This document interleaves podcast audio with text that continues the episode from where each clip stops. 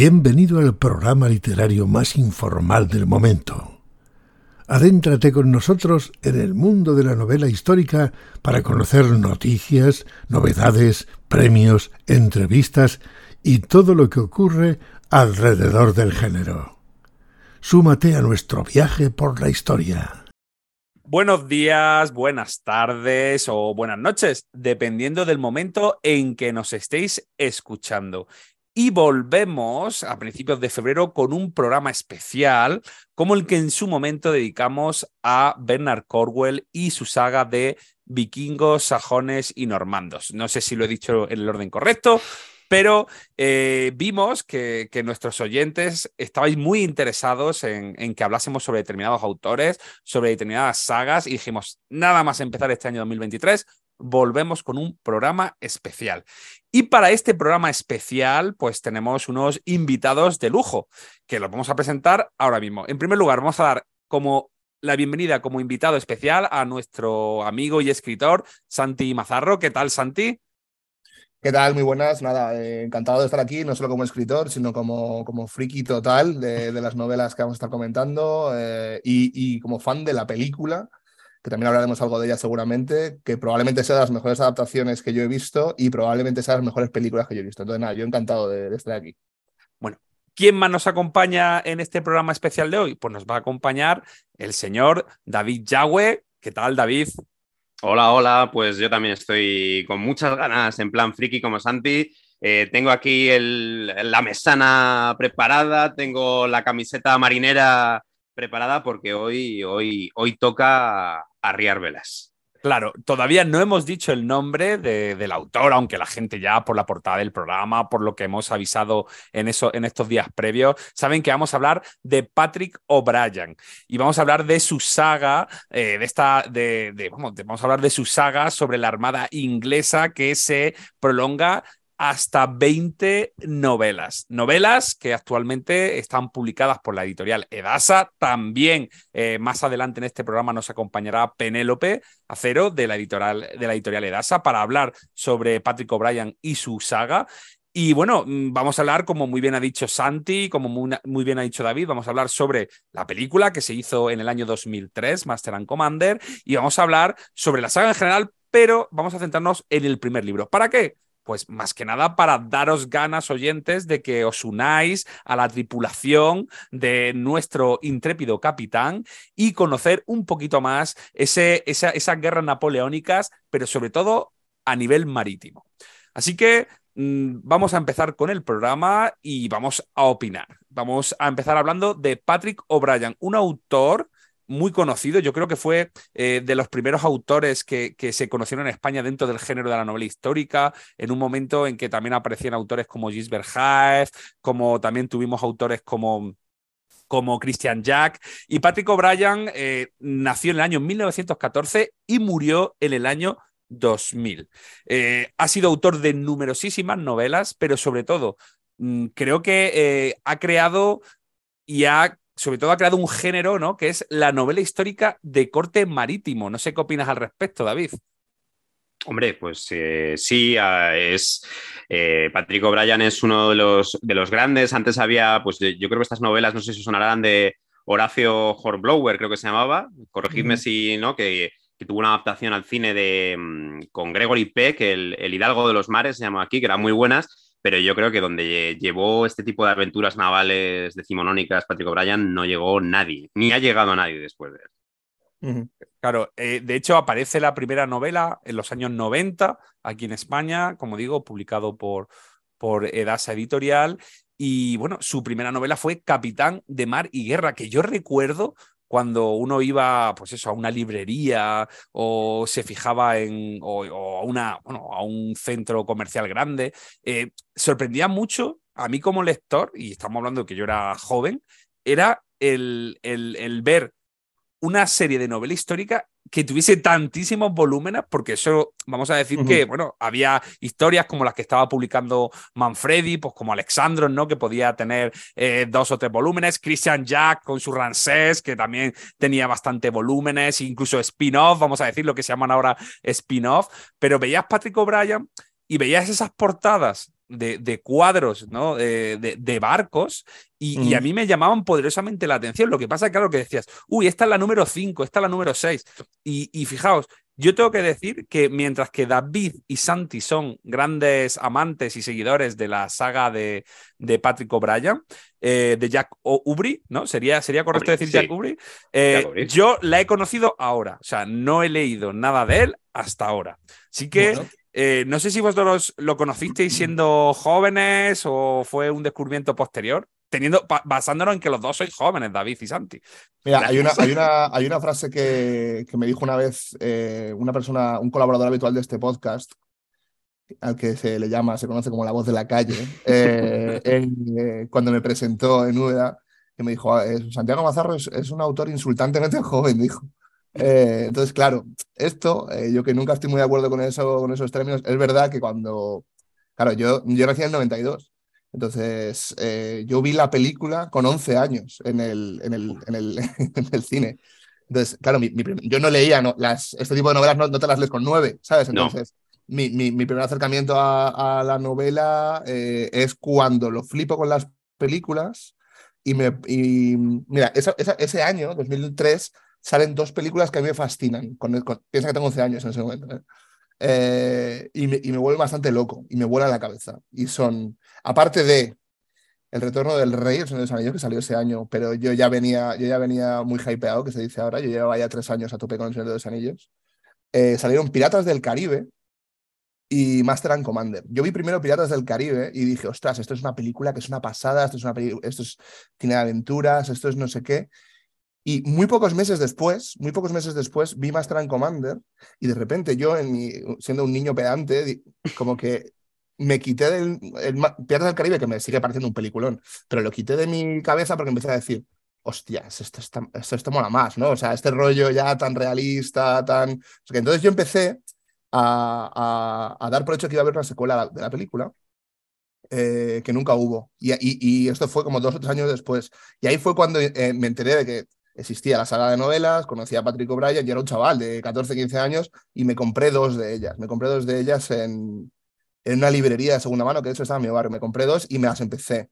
Con 14 años son heavy metal estas novelas. ¿eh? Eh, yo lo intenté y recuerdo pensar, ostras, yo no sé si he leído algo, eh, entre comillas, denso, pues a nivel de vocabulario, pues, sobre todo. Era, era como de repente adentrarte en, en un, en, en, un mundo tan bien eh, documentado que para ciertos lectores puede ser abrumador. Es verdad que cuando te haces a ello es fascinante, pero, pero que, es un poco abrumador.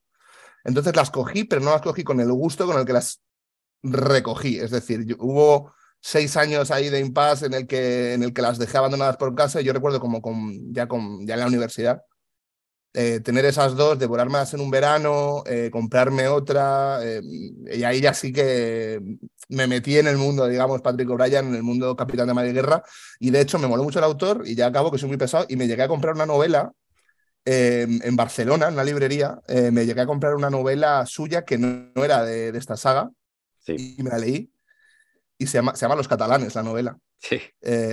y, y, me la compré en una librería en Barcelona, me parecía como muy, muy oportuno estar allí, me la compré, y es una, una novela anterior a esta saga y me, y me pareció curiosa porque ya se veían, a nivel de personajes, ya se van viendo cosas que luego, luego se recuperan en esta saga, ¿no? De la profundidad, de las líneas dinásticas, familiares, los líos un poco de faldas, todo ese, todo ese mundo está ahí. Y, y, claro, ya pues como lector en la etapa universitaria me lo flipé con estas novelas a tope, me leí varias, eh, me, sigue, me sigue encantando la película como cuando la vi de pequeño y, y hasta aquí. Bueno, Santi, solo decirte que efectivamente la, ya hablaremos en la, eh, cuando hablemos de la película Master and Commander más adelante en el programa, pero que sí que originalmente eh, se, se, hizo una primera película pensando que iba a ser un pelotazo y que iba a haber más películas. O sea, la intención era crear una, una saga cinematográfica con, con, el personaje y con las novelas, ¿no? Eh, y tú, David, ¿cómo entraste en contacto con Patrick O'Brien y Jack pues, Ubri? Pues mira, yo tengo una experiencia diferente a la de, a la de Santi, pero además eh, el concepto que ha dicho él de niño repelente me lo puedo aplicar a mí. Yo la descubrí pues, eh, pues 13, 14 años, ¿vale? Eh, yo leía unas revistas de allá en los años 90, principios de los 90, igual cuando Santi estaba naciendo, pues, un, adolescente David leía unas revistas de rol que se llaman Dragon Magazine, Ajá. que en aquel tiempo salían. eso, y- eso era rol duro, ¿eh? Eso, Claro, pues yo las leía. vamos. Y, y Yo las tengo por aquí, ¿eh? Alrededor, ¿eh? A que no te lo creas. Yo creo que se quedaron en casa de mis padres, pero. Y, y esas- esa revista tenía una, una sección de, de recomendación de libros que no tenían que ver con rol, ¿vale? O sea, eran de novelas y tal. Eh, y yo ahí, fíjate, en esa revista descubrí. eh, si para mí los tres autores fundacionales que me metieron el amor por la novela histórica son tres, Rosemary Sutcliffe, Patrick O'Brien y Lindsay Davis, a Lindsay Davis y a Patrick O'Brien los descubrí en las páginas de aquella revista de rol. Sí, Eh, aparecían ahí en esa Sí, revista. por reseñaron. mo- eh, motivo. Ah, reseñaban alguna novela. reseñaban libros, reseñaban Ah. novelas que, que no tenían que ver con el mundo del rol, pero que pensaban, o creo que era la idea de que podían gustar a los jugadores de rol, ¿vale? Y reseñaban estas dos. Y yo esa feria del libro, el año de Patrick O'Brien, porque creo que Lindsay Davis fue el año anterior, fui a la feria del libro y me compré el primero. Y, y me lo leí. Y para mí, Boob, eh, en aquellos tiempos, claro. Y los primeros años de la facultad fueron... eh, fueron Patrick O'Brien. Verano, de cada verano una novela de Patrick O'Brien. Luego lo retomé con la película, volví a leerme unos cuantos seguidos de, con la película, que luego hablaremos de ella, que tiene mucho talento, y, y yo flipé. Y, y decir, sí, es, es, duro, pero tiene algo, tiene una magia que enseguida te mete y, y, cada novela que vuelves a ellos es como volver a casa, encontrarte a unos viejos conocidos. Eh, son novelas de personajes, pero también funcionan muy bien como, como, eh, como novela de aventuras y de guerra. Y luego, fíjate, a mí, eh, y por, a, por, complementar un poco lo que decías del perfil del autor, eh, Patrick O'Brien en realidad eh, tiene un perfil de, de, autor más, más literario, más cultureta, ¿no? Porque él ha sido traductor, pues, por ejemplo, de Simón de Beauvoir, eh, tradujo al inglés Papillón, la, la, gran novela autobiográfica este de los presidiarios en las colonias francesas, vivía en el sur de Francia, conoció a Picasso, hizo una biografía de Picasso muy buena. Mm. Es un autor que quizá no le, no le, joder, no le clasificaríamos con este tipo de novelas, pero es que él,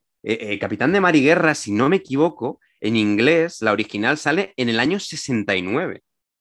O sea, es decir, que antes de que se pusieran de moda las grandes sagas de novelas históricas de muchas novelas, este tío empezó a escribir y el éxito mundial le llegó creo que a finales de los 80 al 90, que fue cuando empezó a llegar a España, porque de repente no sé muy bien por qué, no he llegado a encontrar por qué, en Estados Unidos pegó un petardazo y sus novelas empezaron a vender como, como rosquillas, ¿no?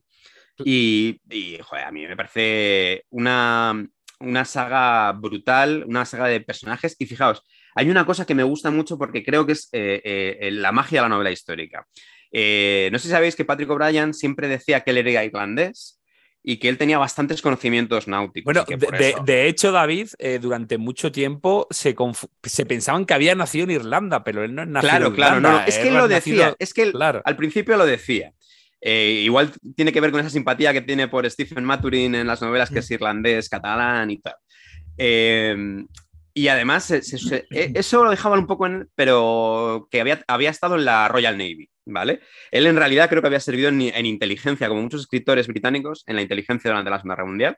Pero él, como dejaba, como que había estado en la Armada. Bueno, pues en los 90, bueno, al final, en los 2000, una biografía que sacaron de él descubrió que ni era irlandés, que era además de inglés de realengo, y que, y que tenía unos conocimientos súper básicos de navegación, que había pisado poco, poco barco de vela. De hecho, David, al principio, la de la no, al principio de la novela de Capitán de Mariguerra hay una introducción suya donde sí. un poco, por lo menos en, en, la edición española, no sé si en su momento, cuando en los 60 o en los 70 lo haría, pero sí que él le explica un poco que, que él se tiene que documentar mucho para, sí, para, sí, para claro. hacer estas novelas que desde luego mmm, lo demuestra, ¿eh? Ojo, yo, sí. no, yo no pero, pondría pero en duda. Yo, yo no, me gustaría no, no, preguntarle a un marinero a ver si está la cosa no, bien de, mal. de, hecho, no. de hecho, mucha gente, de hecho, conozco, vamos, eh, joder, conozco historiadores y, y, otros autores españoles y tal, que también son fans, que, que, que, que saben mucho más, por ejemplo, que yo, de, de, de todo el mundo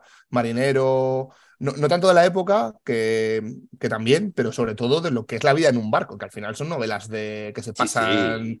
No, cuatro no, quinto... es, es, que si no sabes de la vida en el barco en la época, es que no puedes escribir ni media página. O sea, no, no, ni media página. Es que, y, y es, es, que... no puedes ni meterte en el barco. Yo conozco. hay un nivel de detalle muy, muy documentado, muy, muy documentado. Yo conozco un, un historiador naval, naval, especialista en, y además no, no moderno, sino de, de la época y anterior, que dice que es espectacular que, a ver, creo que él, él, se empapó de los archivos de la Royal Navy y de ahí sacó muchísimas cosas, muchísimas batallas, aunque no sean con los mismos barcos, las reproduce de batallas mm. reales y cosas de estas. y es bestial. Pero lo que os quería decir es, termino la idea que tenía en mente con esto, es que eso es lo grande, ¿no? Lo grande, al final, la novela histórica, un novelista reproduce algo que es irreproducible porque nunca lo ha vivido, nunca ha conocido testigos de eso, y con la imaginación más la documentación lo reproduce. Y creo que eso es lo grande. Y que no haya servido en ninguna armada, que tuviera poco conocimiento náutico, lo hace mejor todavía, ¿no? Esa magia, este tío que sabe imaginar eh, cómo es la vida de un barco del siglo XIX. No, sí. Santi, que te había interrumpido. No, no, no, no, justo es que has dicho una cosa y se me ha, ocurrido otra, que, que, al hilo de lo que un poco decías de, mm, de, bueno, es que claro, tiene que documentarse, ha leído mucho sobre batallas de, la época, etcétera. Yo, yo sí que tenía, de hecho me parece que en el prólogo de una edición que sacó, eh, no sé si era ahí, pero hay una edición que sacó de esta colección, me parece que la sacó del país, de novela histórica, que sacaron, sacaron esta... Eh, sacaron la primera, sí. Primero. Eh, no sé si era ahí o en otro sitio que leí, que, mm, bueno, que es muy probable que gran parte de la biografía del protagonista o de uno de los protagonistas del capitán eh, Aubrey eh, sea de, eh, basada en la vida de Thomas, Cochrane. que, Thomas Cochrane, sí. vamos, él, al final lo que todo remite es a, que se basa mucho en este personaje, ¿no? Que fue un héroe nacional durante la guerra durante la guerra napoleónica. Digo que, él lo reconoce. es un personaje existente, claro, que, que, combatió muchas batallas. De hecho, es este tipo que tenía como nacionalidad también chilena porque ayudó mucho a, Chile, a Bernardo Higgins, la, independencia, de contra españoles y también, también hubo batallas navales contra estadounidenses. Y tendría todo el sentido del mundo en realidad cuando construyes, yo creo, un personaje, te enfrentas a ese tipo de documentación que aunque no estés hablando de un personaje que existiese realmente, tú tengas cerca y te puedas tirar de alguien que haya vivido una vida muy similar, porque, porque es que está el nivel de detalle de de dónde, dónde planteas. Bueno, es que eh, hay momentos en los que el autor. Yo creo que. Mira, yo solamente he leído, aparte de estas novelas, solamente he leído suya, la de los, los catalanes. Sé que tiene otras novelas. Mm, Marinas, sí. Mundo marítimo, o por lo menos mundo marino. Yo, yo creo que no, no le pilló de nuevas cuando escribió Capitán de Mariguerra. Pero, pero aún así, el nivel de documentación demuestra, o sea, el nivel de documentación y, y la realidad que transmite cuando lo lees, demuestra que, que desde luego él tiene muy buena información eh, mientras está escribiendo, porque es prácticamente imposible, es prácticamente imposible que hasta pequeñas cosas como por ejemplo, eh, pues no sé, cada uno de los aparejos marineros, ¿dónde se dejan? ¿Dónde se dejan en el puerto para poderlos meter en la embarcación? Es que, joder, es que es, una, es un nivelón, o sea, es un nivelón que, que, que, a veces como, de hecho, lo he redisfrutado ahora para hacer este programa, que lo he, lo he releído un poco porque yo nunca lo había releído después de dedicar tan, tanto tiempo de mi vida a escribir. Y lo relees ahora y lo ves con otros ojos y dices, joder, esto es una currada impresionante, ¿sabes? O sea, eso es un, curro muy, muy importante. Sí, fijaos, estuve eh, preparándome el programa, también había estado buscando y, he encontrado eh, que casi todas las batallas de la serie están basadas de alguna manera, más o menos lejanas, eh, en alguna batalla real que tuvo, que tuvo lugar en la época, que había encontrado archivos y tal. Pero la que no es así es para mí una de las mejores batallas navales de la serie, que es fruto totalmente de su imaginación, que no sé si os acordáis, creo que es en Isla Desolación, un combate y una persecución con un navío holandés, el Alzar o algo así, un nombre impronunciable, que en medio de una tormenta por cerca del, eh, Cabo de Buena Esperanza, creo que es, casi llegando... a Antártida, ¿no? Eso es, y que eh, se tienen que estar cañoneando mientras, eh, teniendo en cuenta las, el oleaje, ¿vale? Y entonces cuando bajan y cuando suben y se van cañoneando. Me parece que es una batalla brutal, de lo mejor que he leído, y, me sorprendió saber que justo esa es la, la, que él decía que había sido fruto de su imaginación totalmente. Bueno, yo, yo, yo, tengo, que, tengo que marcar un momento, pararos, porque, bueno, tenemos con nosotros que se nos une ahora mismo aquí al programa a Penélope. Hola, Penélope, ¿qué tal? Hola, ¿qué tal? Buenas tardes, buenos días, buenas noches. Nada, pues estamos, eh, Penélope, aquí un poco introduciendo a nuestros oyentes en el, bueno, pues en, Patrick O'Brien, en la saga, y, justamente mientras hablábamos yo mm, estaba pensando, digo, oye, mm, David hablaba de que había una biografía de, Patrick O'Brien, ¿no? Que existe una biografía, no sé si estará en español o no está en español, pero no hay mucha información en, en internet sobre, sobre Patrick O'Brien, ¿no? Aparte de, pues eso, toda la labor literaria que realizó, eh, nacimiento. Eh, yo no sé, eh, Penélope, ¿tú llegaste a conocer, has llegado a conocer a este hombre? No, lamentablemente yo no. ¿Y Daniel, a lo mejor sí? Daniel, Daniel sí, Daniel sí lo conoció y estuvo un par de veces con él. Piensa que además O'Brien Vivió casi 40 años, si no me equivoco, en Colliure. Sí. Él era irlandés, pero se trasladó a vivir con su segunda mujer en Colliure y aunque luego murió en Dublín, está enterrado muy cerquita de Machado. Lo tenemos enterrado aquí muy cerca y él se consideraba mm, catalán por lo menos al 50%. Así que Sí, Daniel lo ha visto, lo vio por lo menos dos o tres veces, que yo sé. Para que los oyentes lo sepan, cuando hablamos de Daniel, hablamos de Daniel Fernández, que es eh, también eh, el cargo exacto, no sé cómo, cuál es, eh, Penélope, pero digamos que es el jefe de el presidente, el jefe, el jefe, el jefe máximo. Vale, oye, oye, y, les había preguntado yo, eh, Penélope, a, Santi y a David, cuál había sido eh, su primer contacto con, la obra de Patrick O'Brien. Y, estoy obligado a preguntarte a ti también, ¿qué, qué recuerdo tienes? ¿Cuándo fue, cómo conociste a Patrick O'Brien? ¿Ya a nivel profesional en Edasa o ya lo habías leído antes? No, la verdad es que lo había leído antes, porque mi padre, que es un lector voraz de historia en general, ya sea novela o ensayo, tesis doctoral incluida, tenía a O'Brien en casa y a él le encantaba.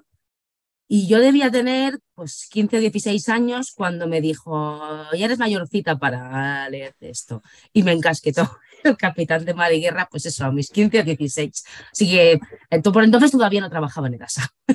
Vale, bueno, digo, pues ya. Y, oye, y, fíjate que, que son 20 20 novelas las que existen de esta saga. Eh, y llevan, se llevan publicando en Edasa, por lo menos la edición que yo manejo es del año 94, me parece, 1994. Oye, ¿y siguen estas novelas ahí vigentes? ¿Sigue siendo algo demandado por el público? ¿El público lo sigue pidiendo? ¿O, o quizá ahora mismo se habla menos de Patrick O'Brien de lo que nos gustaría? Yo creo que se habla menos de lo que nos gustaría. Eh, porque al menos yo que ahora me has hecho releer para venir aquí a charlar con vosotros. A todos, a todos los que estáis aquí en esta mesa, os he obligado a, Me has, hecho, me has hecho releer un poco eh, todo, porque a, a fuerza de ser sincera, yo cuando entré en Edasa ya estaba, las 20 novelas ya estaban publicadas, es decir, yo no lo he trabajado de primera mano. Yo lo que conozco de Brian es de leerlo. Y y reconozco que las 20 no las he leído, yo llegué a leer hasta la 14 o la 15 o algo así.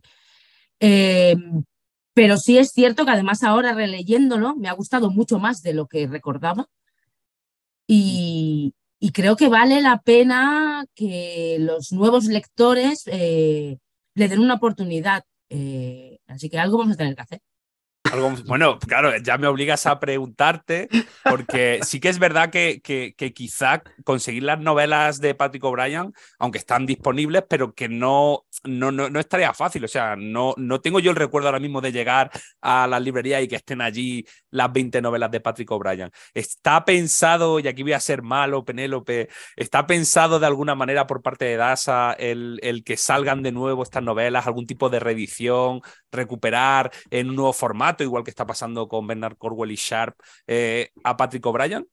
Está pensado. Está pensado, pero no tomada la decisión de cómo va a ser. Eh, eso será a lo largo de este año, lo sabréis. Tampoco, no, es que no os lo quiera adelantar, que no podría, es que tampoco puedo porque no lo sé exactamente. Pero, va, a haber una vuelta, ¿no? Va a haber una, va a haber una vuelta. Bueno, bueno, pues eso ya, eso ya es una noticia, es una primicia. Novelas, novelas inéditas. Novelas mm. inéditas. La 21, la 21 esta que es la que la está... La 21 que está inacabada. A medias. Eh, a medias también y luego tiene algo por ahí perdido que ahora estamos recuperando. Pero la 21, no, el, autor no la acaba, Patrick O'Brien, y hay otra persona que lo acaba, o solo se ha publicado como en Tintín hasta lo que hizo. Solo se ha publicado como en Tintín. Sí, de hecho me parece que eh, se, llama algo así, ¿no? Se llama la, historia inacabada o la, aventura incompleta o algo así. Y no lo vamos a acabar porque no. Bueno, por, por bueno. también por, bueno, Por respeto un poco. Por respeto, ¿no? Vale. Oye, eh, cuando, bueno, yo estábamos aquí enfrascados, ¿no? Hablando un poco de, de, eso. Lo ha escuchado Penélope hablar de que el control, ¿no? Por lo, por lo, menos para los que no somos, los que somos legos en, en, vocabulario marítimo. O sea, eh, yo, yo creo que, que, es muy positivo porque estaban comentando David y Santi que es increíble, ¿no? El, el, el manejo, ¿no? Del vocabulario, la terminología. Pero, pero creo que, fijaos lo que os digo, y os lo digo creo que, que, es, que es durilla, ¿eh? O sea, yo creo que las 100 primeras páginas, para alguien que no está acostumbrado a esta terminología, se puede hacer durilla. Y eso que hay un glosario al final, ¿no? Pero, pero claro, son tantos términos. O sea, yo, sinceramente, yo no sé si voy a salir hablando como un marinero después de terminarme las 20 novelas, pero algunas cosas voy pillando, pero ya otras las he desechado. Ya, ya me monto yo mi película en la cabeza. Pero Pablo, yo tengo una pregunta. Eh, ¿De, de verdad a ver, porque a mí lo que me pasa con estas novelas es que es verdad que hay veces por curiosidad voy al glosario a mirar y tal, y yo soy cero patatero en tema naval, ¿eh? Pero yo en general eh, sigo la... Y hay veces que un término concreto no lo entiendo, pero como más o menos entiendo la globalidad de lo que me quiere decir, no necesito interrumpirme para, para ir a, no, al glosario. Yo, es que no me suelo interrumpir nunca, o sea, yo intento lo mínimo posible parar la lectura, intento siempre avanzar, ¿eh? Yo como, como dice incluso, como le dice Nelson, ¿no? A, a Ubri, lo de siempre, siempre, avanzar, siempre, adelante. ¿no? no dejas al pues enemigo. Pues yo igual. Yo estoy de acuerdo con David, ¿eh? porque además eso sí lo recuerdo yo de mi primera lectura juvenil, de decir, no sé en qué vela estás, si en, en el Obenque, en el, eh, pero, pero bueno, sabes qué, está pasando y no ves, no importa. Ahora con la relectura sí me he dado cuenta de una cosa que en su momento no, no, no cacé y que me parece muy inteligente por parte de, de O'Brien, que es que si os fijáis, claro, él mete a Maturin, eh, es un lego absoluto en la materia. Como somos, nosotros, somos nosotros, somos nosotros. lo mete por, porque le cae bien, sabe que van a, se va a forjar una gran amistad, son polos opuestos, excepto porque a ambos les gusta la música, pero son dos personajes completamente antitéticos. ¿Y qué hace O'Brien? Cada vez que pasa algo o tiene que explicar algo del barco, ya sea de las velas, del funcionamiento, de cómo limpian, de cómo se montan los cois, de lo que sea, se lo explica, se lo está explicando a Maturin, que es el tonto, lo trata de tonto y dice, mira, tío, es que esto funciona así. Y con eso se lo explica el lector también. Entonces es cierto que hay muchísima información, pero lo hace de una manera didáctica, casi diría pedagógica. Mm. Entonces al final no se te hace tan pesada. Claro, claro, pero, pero, pero por eso digo que, que nosotros realmente, o sea, al final para, nos, para mí personalmente, y ya vamos a entrar a hablar de la novela, ¿no? De, de Capitán de Mariguerra. O sea, para mí el protagonista, o yo me siento más cercano a, este cirujano, ¿no? A Maturi, que, que evidentemente a, que, que, a Ubri, o bueno, y ahí están los guardias marinas que le van explicando, que también ahí hay un vocabulario que, que luego se aprende fácilmente, ¿no? Nos vamos dando cuenta de, de que vamos aprendiendo, vamos avanzando. Y fíjate que yo me tomo más esta primera novela de Capitán y de Guerra como una introducción prácticamente. O sea, Es, como si fuese un cursillo preparatorio ¿no? De lo que pueden ser las siguientes novelas. Hablo de, tanto en los personajes como en el vocabulario, como en, la forma de vida, porque me, sí que es verdad que es genial eh, cómo se describe absolutamente todo, ¿no? Cómo se monta un comedor, cómo, cómo, cómo, o sea, cómo todo cambia, los paneles, eh, la vida, o sea, me parece fantástico en ese sentido. Hay una cosa que está clara, que es que esta novela eh, es una grandísima novela y la serie es una grandísima serie. Eh, yo creo que el lector que se enfrente a ella, sí, que, es, que habrá mucha gente que hoy escuchándonos o dentro de dos meses cuando les hablen de estas novelas, se las querrá leer.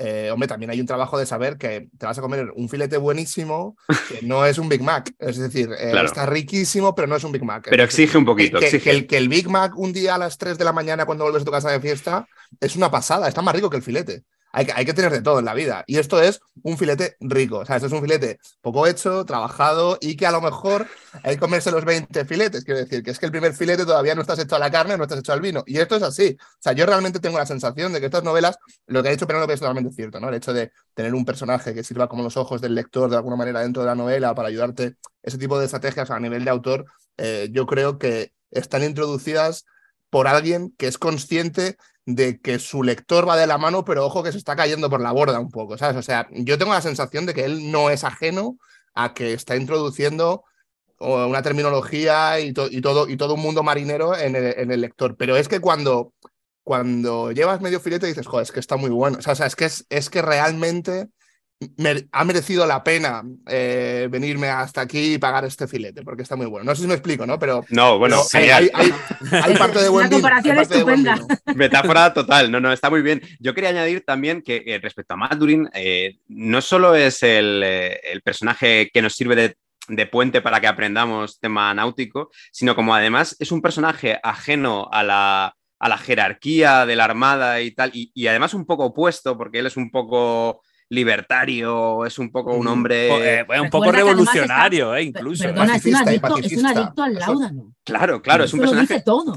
Y, entonces eh, yo creo que lo construye muy bien como alter ego del lector, pero también como, como oposición a Aubrey, porque Aubrey es el héroe, es el puto héroe de la, de la historia. Y además, a mí me encanta Aubrey y la, y la composición de personajes que hace, que hace O'Brien, porque Aubrey es un héroe en el mar y es un puto desastre en tierra. Y es genial. Pero, pero, pero piensas, David, realmente, porque la imagen de. Fíjate, mm, eh, por lo menos, y, luego hablaremos de la película, pero yo a Aubrey, en, en, la, vamos, en esta primera novela, Capitán de Mariguerra, yo lo veo. O sea, yo no lo veo tan héroe. O sea, yo lo veo un tío un poco. O sea, si es un, si es un matado, me explico, si, si cuando empieza la obra es un matado. Por cierto, es, es una obra que, donde digamos, España, en aquel momento Menorca no era, no era española, sino que estaba en poder de, de, Reino Unido hasta el año 1802, y aquí esta novela transcurre en el 1800. O sea, eh, O sea, es, que el tío, o sea, todo el arranque, incluso cómo conoce a Maturi y todo, dices, tío, o sea, acaba de alcanzar un puesto Mm, que un poco eh, él es un pobretón, o sea, y, claro. tampoco. Pero hay mucha ambición, el, personaje tiene mucha ambición de, de pero tú no es un personaje que... sea bondadoso, etcétera, sino que. No, no, no, es, es, un, es, un, héroe al contrario. De hecho, yo creo que de alguna manera eh, la saga y la novela es una novela muy quijotesca, porque hay un Quijote y un Sancho. Lo que pasa que es un poco curioso, porque en las novelas quijotescas o de extrañas parejas, ¿no? Eh, eh, generalmente em, el Quijote, el, personaje más quijotesco está, está chalado. En este caso, como, como todo el mundo son gente de guerra, el personaje que queda más quijotesco sería Sancho Panza, sería Maturin, porque está en un sitio fuera de sus. Eh, es un tío pacifista en un mundo de guerra. Entonces, eh, yo creo que lo que se refería a David en realidad es el hecho de, oye, em, el capitán eh, es el héroe, pero el héroe para bien y para mal. Es decir, es el capitán del navío en un tiempo muy complicado, muy convulso tiene todo el sentido del mundo una cosa que decías tú antes, que es que, es que el lector se identifique con Maturin, claro, porque el lector probablemente sea una persona más parecida eh, a Maturin, porque probablemente no sea un capitán de guerra, pero la psicología del capitán de guerra, eh, con sus altibajos, porque tiene altibajos, hay de hecho hay momentos de la novela y de las novelas, en otras novelas en las que lo tiene todo y luego lo pierde todo, a la siguiente novela ya no tiene nada. Eh, también me parece muy realista y muy, muy de lo que era en aquel momento, porque él, él no es de una gran familia, él, tiene que pelearlo todo y lo va perdiendo y eso sí. Yo, yo lo que creo es que precisamente es el héroe que nos llega a todos. Él quiere ser un, euro, un héroe, hmm. pero la gran, la gran fortaleza de la novela, de hecho, no es la aventura en sí, que todas tienen, todas las, las 20 novelas tienen dentro de cada una de ellas una o más aventuras, depende pero, pero la aventura no es lo importante, ni, los, ni siquiera las batallas navales que cuenta. Lo importante de las novelas son, sobre todo, eh, para, yo creo que tiene dos puntos. Uno, la parte histórica y lo que cuenta mm, de lo que está sucediendo en, las, eh, en el mar, las batallas históricas, pero lo que significa eso para Europa. Eh, junto con todo lo que explica de la vida en los barcos, del momento, el contexto y tal. Y la, y la otra parte, y aún más fundamental, es las relaciones humanas. Porque si te mm. fijas, lo que cuenta en todas las novelas, lo que prima en, siempre es la vida dentro del barco, las relaciones que hay dentro de los. Eh, entre, entre los diferentes tripulantes y sobre todo entre Aubry y, y Maturin. Entonces, Aubry, como ha dicho David, es, es un absoluto inútil en tierra y un genio en el mar, porque él ha vivido, o sea, él ha nacido, se ha criado encima de cuatro tablas surcando los mares y allí lo sabe todo, pero baja a tierra y es un paleto. sí, sí, total. Eh, y, es un héroe, pero es un héroe, es un héroe humano, porque él es, es legal, es leal, es abnegado, tiene buen corazón, pero también es terco, es eh, rígido, sus órdenes se cumplen porque soy yo capitán y lo digo yo y esto va a misa, y no olvidemos que es incluso mujeriego. Eh, hasta, hasta depende de qué punto, mm, un poquito feo. Eh, no voy a hacer ningún tipo de spoiler, pero algún, hijo por ahí sale. Pero algún hijo por ahí sale. En, la, novela que estamos tratando no le llegan los premios que igual le deberían haber llegado en el primer combate, pues porque el almirante o comandante, era no sé, el que llevaba en Menorca, sospecha que tiene una relación con su mujer. Y bien sospechado a lo mejor. Bien sospechado a lo mejor. En la segunda novela, que es genial, eso es genial, por, por eso las relaciones humanas tan importantes le gusta la misma mujer que le gusta a Maturin. Sí. Y, esa parte es canela en rama, o sea, es que es brutal. y eso no tiene nada ni de histórico, ni de barcos, ni de nada. Eso es naturaleza. Es un héroe humano. Es el héroe que todos sí que nos podemos, aunque no sepamos es un, un héroe que es más creíble. Es un héroe más creíble. Podemos asimilar a él porque no siempre gana no, es el mejor, sino que a veces gana, pero a veces pierde y a veces le meten en un consejo de guerra. Y a veces y, a y, es indisciplinado, es indisciplinado porque además se habla de, bueno, pues cuando tiene determinados encuentros con, con mandos mayores, pues dice, ostras, este ya, este cuando yo estaba con él o coincidimos en tal sitio, a mí me, me, me castigaron por tal cosa, por insubordinación, pero bueno, que Matori en el tema de también de Mataillo va a la saga, ¿eh? O sea, es, que, es un, que, tiene, que tiene hambre acumulada, ¿eh? O sea, tiene hambre pendiente. O sea, yo no lo veo, yo no lo veo como, como el típico héroe solar, eh, desde luego, pero tampoco es lo opuesto, no, no es un héroe crepuscular, en plan. No, no, no. Lo que pasa es que es como. Yo creo que un elemento de la novela histórica que es fundamental, y esto es una saga de novela histórica mm, como un castillo, es que el personaje esté adecuado a los valores de la época, esté adecuado a lo que está haciendo y que tú tengas la capacidad como lector de entender cómo era una época, porque si no, empezamos a quitarle a la novela histórica un, pilar, que es el hecho de, oye, aquí hay una serie de personajes que se comportan conforme a unas reglas de su tiempo y tal. Y, a mí me parece que un capitán que ha vivido lo, lo, que ha vivido, que vive día a día lo que vive, que se juega la vida en su día a día y que encima está lleno de trepas y que no sé qué, eh, es que él está abocado a ser como es. De hecho, bastante buen tío es para la cantidad de, historias que, le pasan. Claro, o sea, me parece que, me parece que es que, que estoy de acuerdo, eh, Pablo, en que no es un, eh, un héroe Disney, porque no, no, no, tendría sentido que lo fuera. gordito y todo. Está, gordito y todo. No tendría sentido que lo fuera. Hombre, y recordar. dice que le gusta mucho comer y beber. Sí, desde la primera novela. ¿eh? sí, sí, sí. No, y recordemos que le llaman eh, Jack el, afortunado, ¿no? Y eso es porque en todas las batallas, en casi todas las novelas, va por todas, arriesgándose siempre mogollón, y en muchas ocasiones tiene una potra que, que le salva. Es decir, que él es un genio, pero también mm. tiene un componente. Es, me recuerda ¿no? a la frase esta de Napoleón de a mí dadme mariscales que tengan suerte, que no sean buenos estrategas. Y, este la tiene. Bueno, de todas formas, aquí eh, entramos en esta novela, entramos en, la vida de, estos personajes y sobre todo de Jack, eh, cuando por fin consiguen hacerlo capitán de un, de un navío vamos a decir, ¿no? O sea, parece, parece que, la, que la suerte le está empezando a sonreír, ¿no? Y, vemos también, pues, vamos a decir, sus primeras salidas a mar, ¿no? Al mar abierto, eh, en busca de botín, básicamente, ¿no? Porque eso es lo que un poco se interpreta, ¿no? Al, leer la historia, ¿no? Decir, oye, necesito yo quiero dinero porque él habla, él, él comenta continuamente en la, novela que, que, que, él ha sido pobre y que él lo que quiere es no sé si lo dice con estas palabras, pero sí un poco como que decir, yo, yo, yo, quiero ser rico, o sea, yo quiero tener dinero, porque, porque he sido pobre toda mi vida, ¿no? Entonces, eh, eso te lo traslada bien el personaje, ¿no? Esa búsqueda continuamente de a ver qué nos encontramos, ¿no? A ver qué pescamos con el barco, qué asaltamos, si, si es un mercante, si es...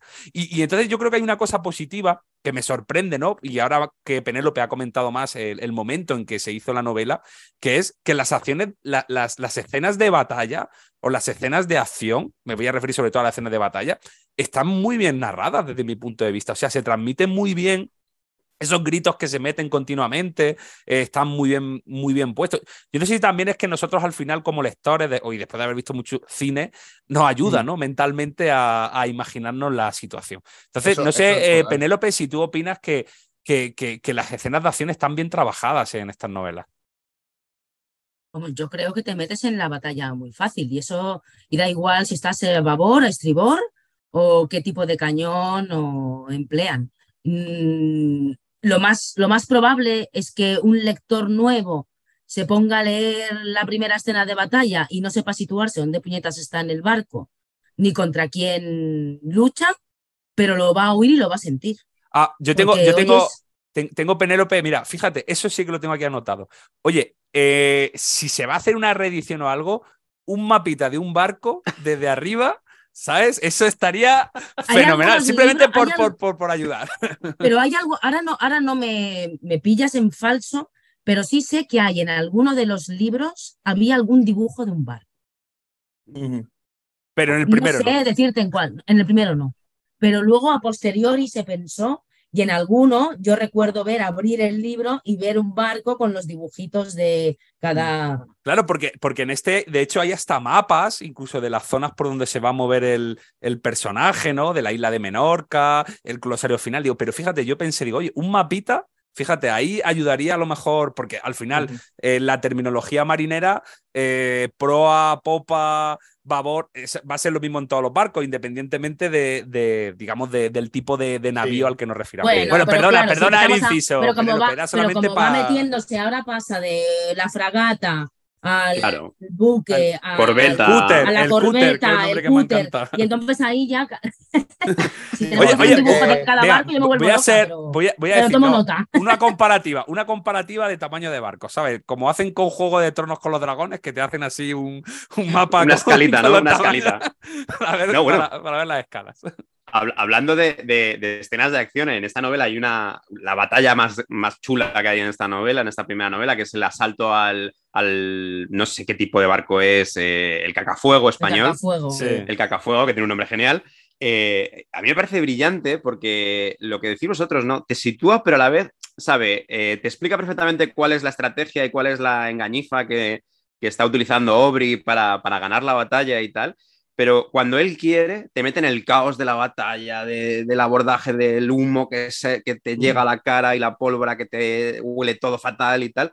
Y me parece que es brillante, pero es que además eh, logra crear una épica y un, y un, interés en una batalla que si lo pensamos, porque en, este bar, en esta novela, la novela que, el, perdón, el barco que tiene Aubrey es la Sophie, que es un, un barquito pequeñito, pequeñito, Y el cacafuego debe ser un poquito más grande, pero tampoco. Eh, tiene que ser grande. A ver, no lo sé. Yo, yo tampoco estoy como tú, David, y no entiendo mucho de esto.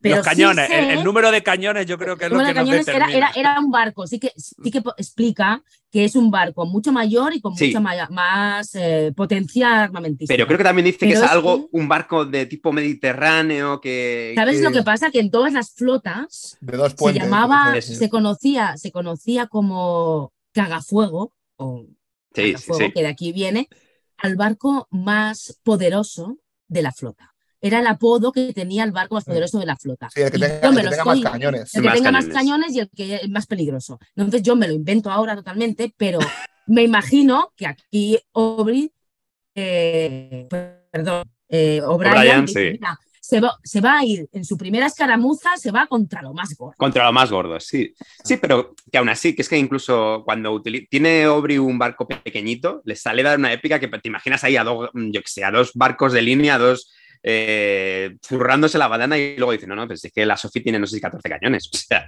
están disparando con tirachinas. Sí. y, el otro tampoco es un barco, o sea, es como un navío de línea como sí, pero yo creo que, me imagino como un barco con dos niveles. Sí, lo leí anoche, pero no, es un, no, es un, super barco, pero sí que, sí que, es, sí que es más grande. Sí, sí, y aún así eh. tiene una épica y un... Y luego también, joder, eh, hay una cosa, no sé si a vosotros os pasa, las batallas para que funcionen, te tienen que haber importado antes los personajes, para, para que te importe si se los cargan o no, ¿no? Y aquí al final, eh, en esta novela, que yo creo que es casi como un episodio piloto de serie, que te, meten en el microuniverso de, mm. de la serie y te va contando esa, esa maravillosa universo que es un barco donde hay gente desde eh, la aristocracia británica hasta los más tirados de los puertos que son los marinos y cómo se relacionan y tal. Y a mí una cosa que me, siempre me, cogía, ¿no? Que son los guardamarinas, que algunos son niños, pero niños de 9 y 10 años, en esas batallas que tú dices, joder, y creo que, eh, si no me acuerdo mal, alguno acaba mal en esta, en el cacafuego, eh, que te da eh, hay Uno, hay uno al que, al que le has pillado cariño porque te explica todos esos pequeñajos. Sí, sí, y, y en la batalla caen muchos de los cuales no te acuerdas, pero hay uno del que sí te acuerdas. Exacto, y eso lo hace genial, porque la batalla dices tú, es que eh, estoy preocupado por, no solo por Jack y por Stephen, que son los grandes protagonistas, sino por el guardamarina aquel que me ha salido, y, eso yo creo que Aubrey lo hace genial, y por eso las batallas funcionan, porque si no nos importan una mierda los que se están peleando, pues mm. no pasaría nada. O sea...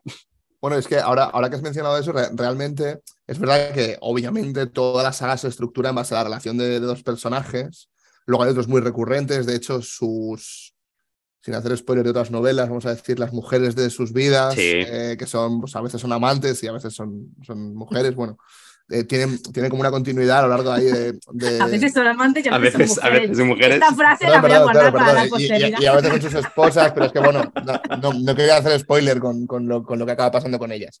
Eh, a veces son mujeres y a veces amantes. Eh, vamos a dejarlo así. Y, y, esos son personajes recurrentes, pero luego hay un montón de personajes que, que aparecen muy, de forma muy habitual en muchas de las novelas, que, que, ya en la, en la primera, que, que son bueno, la tripulación del barco, que, también son muy interesantes porque ves el que ver la relación que tienen con el capitán y a través de la relación que tienen con el capitán vas adivinando, vas viendo que los rangos oficiales, por ejemplo, no son los rangos oficiosos luego entre ellos, que a lo mejor con un guardia marina tienen muy buen rollo y con uno que es su, su segundo, pues realmente no hay esa conexión. Y eso mm, también es una de esas cositas que hacen que esta novela sea muy realista, porque sí. Eh, lo típico, ¿no? Lo, o bueno, no lo típico, pero lo, lo, sencillo, si no fuese una novela, si fuese un ensayo o no fuese una novela eh, histórica de personajes, sería decir, bueno, pues este, este respondía a este, este respondía a este, tal. Pero no es eso, aquí hay muchas relaciones personales entre ellos, eh, de repente hay un momento, me parece que es en la segunda novela, pero bueno, voy a meter una pincelada, Pablo, de la segunda novela, en la que... En la, ¿Tienes permiso? ah, no, no, no, en esto se menciona. Uno de los oficiales es irlandés y entonces tiene una buena conexión eh, con Maturin porque, porque ellos... Bueno, eh, tiene una buena conexión, pero bueno, al principio empieza ahí la cosa un poco farragosa porque se conocían. Claro, porque yo creo que, que Patrick O'Brien al final aquí hay dos cosas que, que nos deja ver, ¿no? Eh, digo, a través del personaje de, de, Maturin. El tema médico, que yo creo que al final está vinculado con, con el mm. oficio de su padre. Hablo de, del padre de Patrick O'Brien. O sea, aprovecha y, y, nos habla mucho de medicina en los barcos, lo cual también es, es, muy interesante, ¿no? Y luego, en segundo lugar, el tema de Irlanda, ¿no? Y el tema de que, que, está ahí siempre presente, ¿no? A través de ese personaje, por ejemplo, que tú estás comentando ahora mismo, Santi, ¿no? No, el tema de Irlanda y el tema de Cataluña. Cataluña. Eh, que, que mm, no tanto como Irlanda, pero sí que picotea en la primera novela y, a lo largo de la saga, porque, porque Se, desarrolla también el hecho de que, bueno, en, la, para aquellos que entiendo que solamente hayan visto la película y ahora están escuchando esto, en realidad, eh, pues habría que decir que el personaje de Stephen Maturin, aunque en la película yo juraría que no se dice que tiene ascendencia catalana, sí, tiene catalana. Eh, entonces, bueno, pues eh, la carga política irlandesa y catalana como movimientos revolucionarios o proto-revolucionarios, sobre todo un personaje tan idealista, pues, pues tiene mucha importancia y sobre todo cuando se vaya desvelando a lo largo de la saga, eh, bueno, pues eh, la otra ocupación eh, de, de, Maturin y se vaya desvelando a qué se dedica, eh, como, vamos a decir, como espía, no vamos a decir mucho más. Bueno, lo dice, pues lo dice el, propio libro, ¿eh? en, el, en la sinopsis de atrás, o sea, ya no. Sí, o sea. es que no sé si sabéis que mm, hubo un, hubo un tipo, se llamaba David Montserrat, David Mon, creo que es David Montserrat, que estudió eh, como si fuera una tesis, las, las novelas ah. y, la, y, la, biografía de, de O'Brien. Y este tipo lo que dice en un ensayo de cuyo título no me acuerdo ahora mismo, pero si, no, si lo queréis saber os lo busco después, eh, es que Stephen Maturin, ah. el irlandés, está, el personaje está basado en un menorquín que se llamaba Asteba Maturin Domo no sé cuántos, que era un hijo ilegítimo de un oficial irlandés y una catalana en época, en esa, en esa época, eh, que además ese, ese menorquín era médico y era espía. Y de ahí saca toda, todo al personaje. Qué bueno. Yo no sé si es verdad o no, pero bueno, que es interesante si. No, pero es, probable, ¿no? Viendo un poco cómo Patrick O'Brien ha trabajado las novelas, ¿no? Igual que, que Ubri al final está vinculado con Cochrane, este que estábamos hablando, que había servido un poco de inspiración, pues que hubiera cogido también ese camino, ¿no? O sea, entra dentro de la, de la realidad, ¿no? Del, del escritor. Es muy divertido y además es que lo hace muy explícito. Yo no sé, en la, creo que es en la segunda novela eh, que, se va, que se va a Cataluña, desembarca en Cataluña Maturín, luego vuelve diciendo que ha bailado unas sardanas, no sé si es en, la plaza de Girona o en Tarragona. Ha bailado unas sardanas, lo que ahí la caga un poco. Sí, porque, en el siglo XVIII todavía no se bailaban sardanas. bueno, de hecho, de hecho yo diría, diría vamos, a, vamos a meter ahí un, un pequeño palo a, O'Brien, pero, pero, pero es verdad que hasta donde yo sé, seguro que se me escapan cosas que no conozco, pero hasta donde yo sé, yo justo la época, la época la conozco muy bien porque es la época que trabajo en, mis novelas, eh, principios del siglo XIX.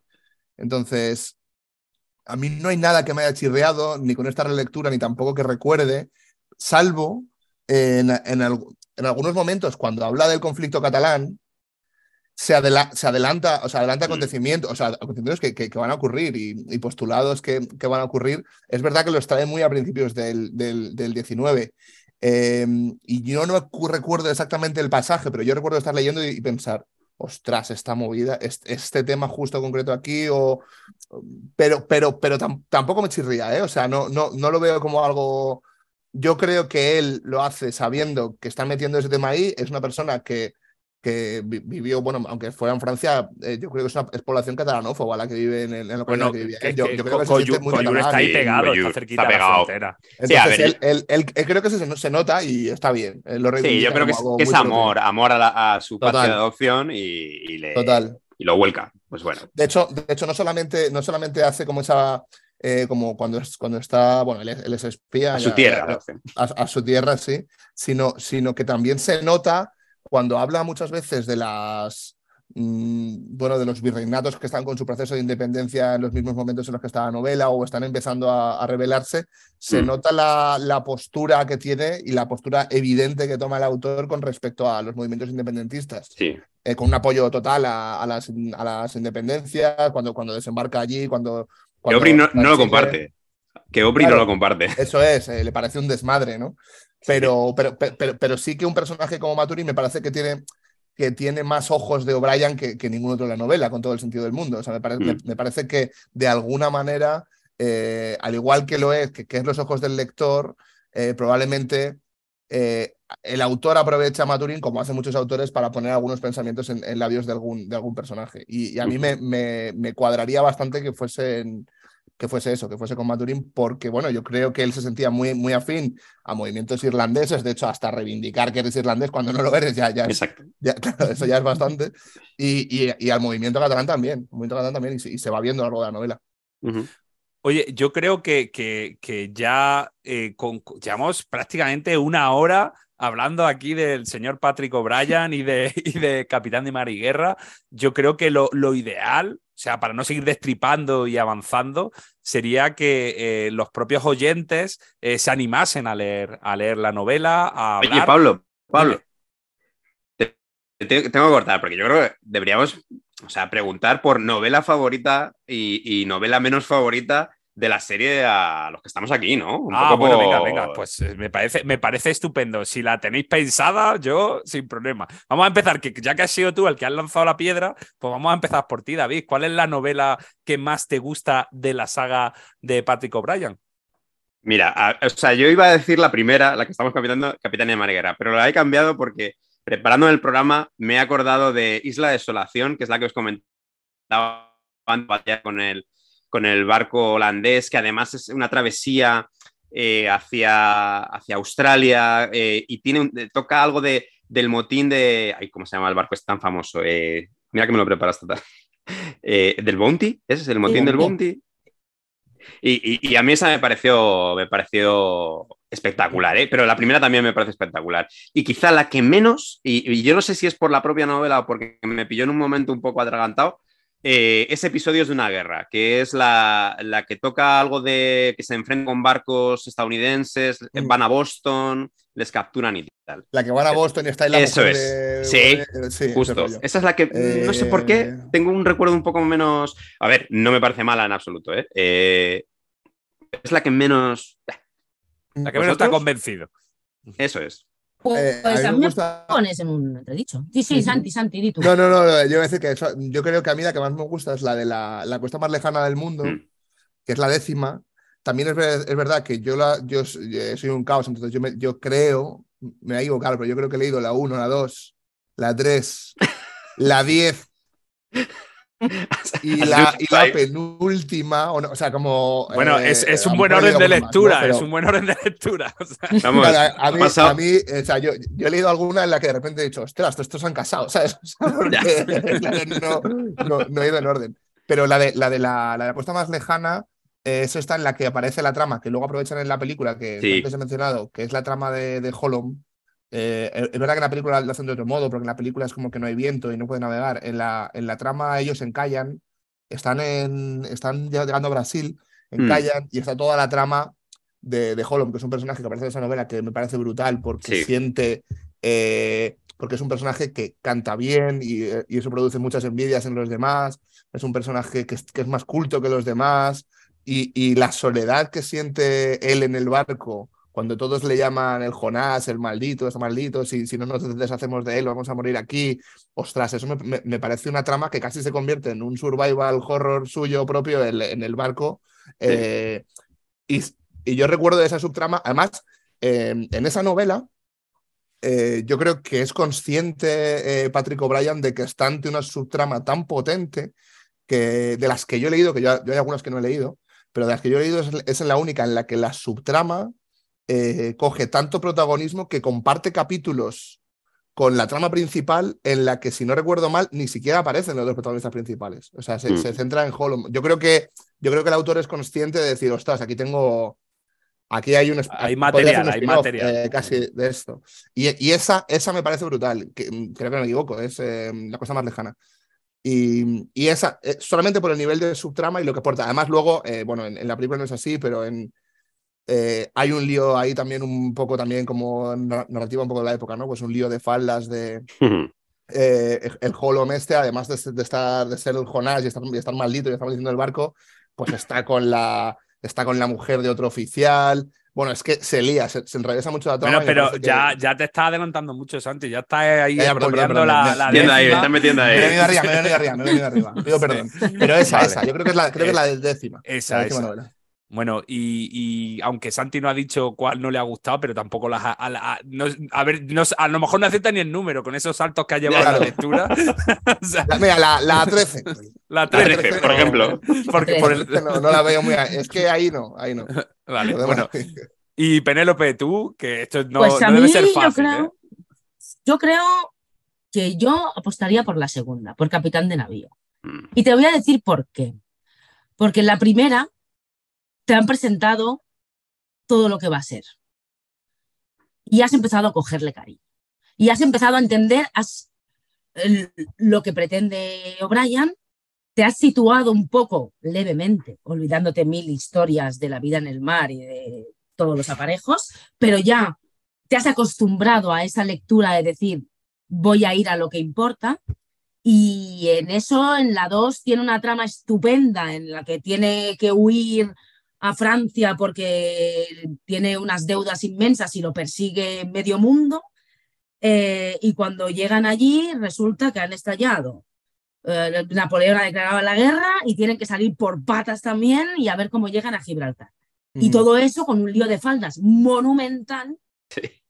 Eh, yo, entonces ahí ya es cuando dices, bueno, esto ya es la novela. Y ahí me importa muy poco si me he enterado o no, por qué lado del barco disparan o en qué vela se han subido para ver si hay tierra.